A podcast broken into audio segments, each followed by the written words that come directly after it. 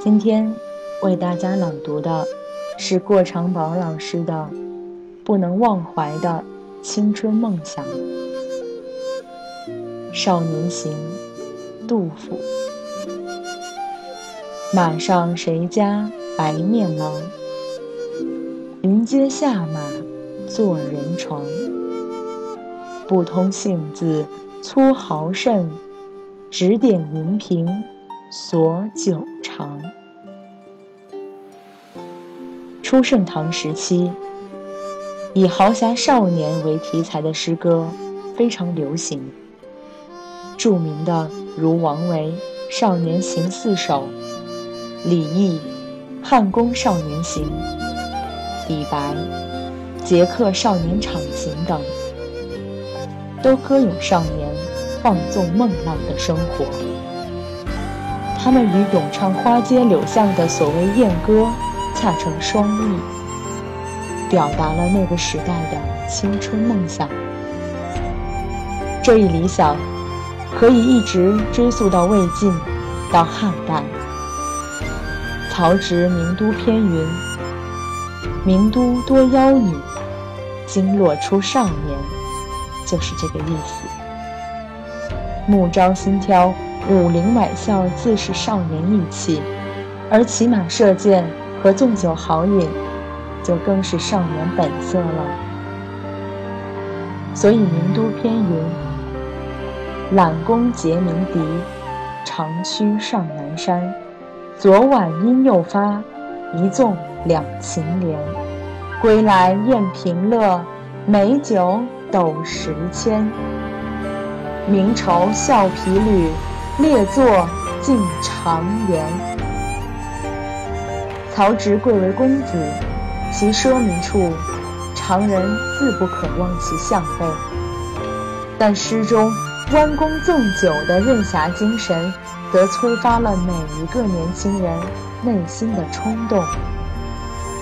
而这种任侠气概，作为一种叙事性的表达，就应该是寻衅复仇了。曹植另有《杰克篇》云。杰克少年场，抱怨落北邙，指的就是民间少年的豪侠行径，因此也更具有普遍的意义。此后，文人以少年游侠为题的乐府诗渐有所出，至初唐开始流行。唐初，少年游侠大成风气。据《天宝遗事》记载，长安侠少。每至春时，结党连棚，各置矮马，是以锦肩金络，并配于花树下往来，使仆人执酒皿而随之；欲好幼，则驻马而欢。此辈又被称为轻薄儿，但却在相当大程度上为社会所包容。该因其为少年行事，随心所欲，虽行为荒诞。亦正亦邪，但寂静天真，乃人生血气之所在。而在诗人眼里，这种轻薄行为，就代表了一种自然而发的生命力量，是一种不受约束的少年意气。他们以少年行诗题吟咏，实际要表达的，都是对少年情怀的怀念，对强悍的生命意志的向往。尤其是对于杜甫这样历经战乱、饱受流离之苦的人来说，那些无所忌惮的纵游场景里，又多了一种梦幻般的自由和酣畅。马上谁家白面郎？这一句极亲切口语化，在以锤炼著称的杜甫诗中，有一种特殊的魅力。白面郎，言其年轻俊美。是青春年少的一个标志。同时，这一语词中所透露出的清秀腼腆，又与下面的纵游豪饮形成对照，营造出一种戏剧性的效果；而谁家”一问，则纯乎民间艳羡口吻，是猝然相见下脱口而出的赞许，还间杂着长辈的温存。它含有虽然陌生而必为邻里的意思，因此表达的是一种暧昧的民间态度。这种态度和戏剧性相结合，体现了一种最为自然的娱乐精神，就如村中的小戏台。观众因看演员花枝招展而兴高采烈，倒不很在意他演唱的内容。唐初的马上，既有捍卫时炫耀武艺的意思，也有当代人所认可的富贵娇艳之意。显然，这句口语化的诗，表达了对一个青春偶像的赞美。临街下马坐人床中的人，大约是指街边酒家。否则，就有太过无赖之嫌了。但酒家以桌凳待客，而床乃胡床，稍宽大，可聚可盘，是家居所用，非酒家所有。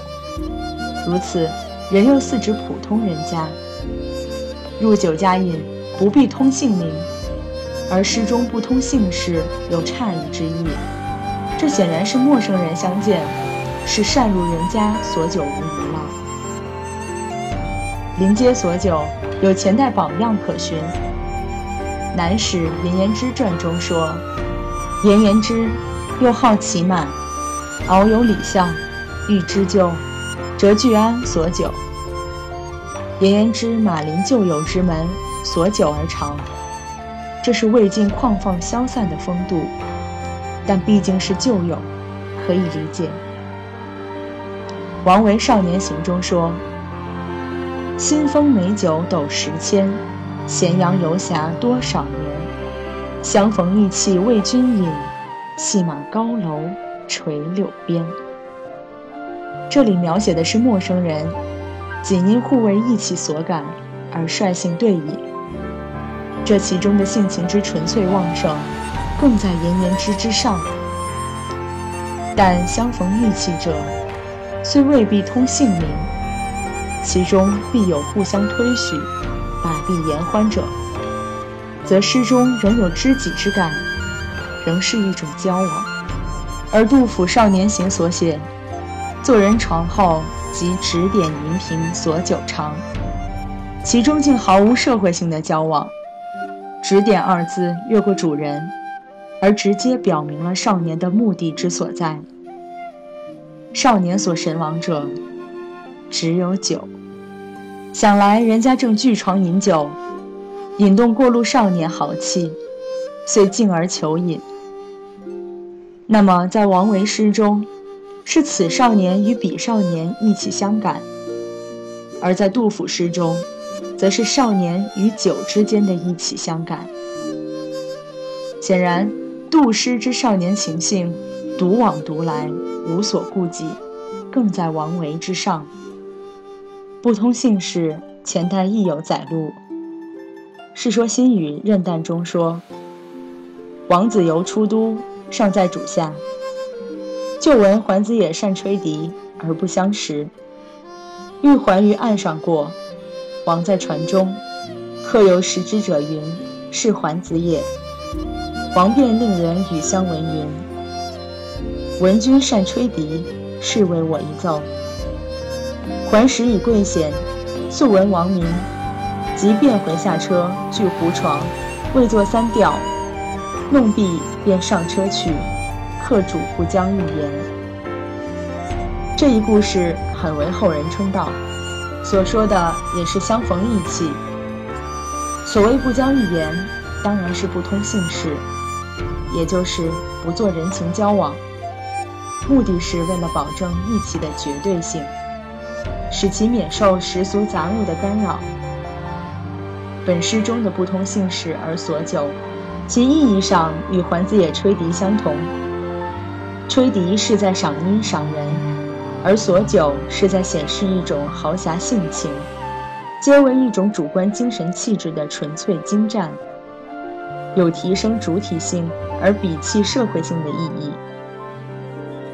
桓子野的不交一言是出自文人的有意识安排，是一种戏剧行为，有明显的反流俗、求清高的意愿。少年的不通姓氏，则是出于粗豪的性情，是一种自然行为，其间本无任何刻意之处。换句话说，杜甫认为，在青春年少的本性当中，就包含了一种令人向往的自由而独立的精神气质。那么，文人孜孜以求的魏晋风度，在少年的粗率而天真的性情中。反而显得有些小肚鸡肠，有些造作了。而少年之所以值得颂扬，即因为这种无所遮掩的精神光芒。杜甫虽与人老成持重的形象，但年轻时也受游侠风气的感染，曾遨游霸陵曲，风月洛阳端，也曾怀抱着“白刃愁不易”。黄金轻有无，杀人红尘里，报答在思绪的少年梦想。闹市里仗剑杀人，是为了显示对他人的蔑视，对社会规矩的蔑视，展示自身生命意志和生命力的强悍，是少年豪情的一种极端形式。盛唐诗人往往津津乐道之。李白《侠客行》所说：“十步杀一人，千里不留行。事了拂衣去，深藏身与名。”所演绎的亦是此种甘云的豪气。杜甫做少年行时，已流落成都，饱经沧桑，艰苦备尝，颇能体会人生的万般无奈。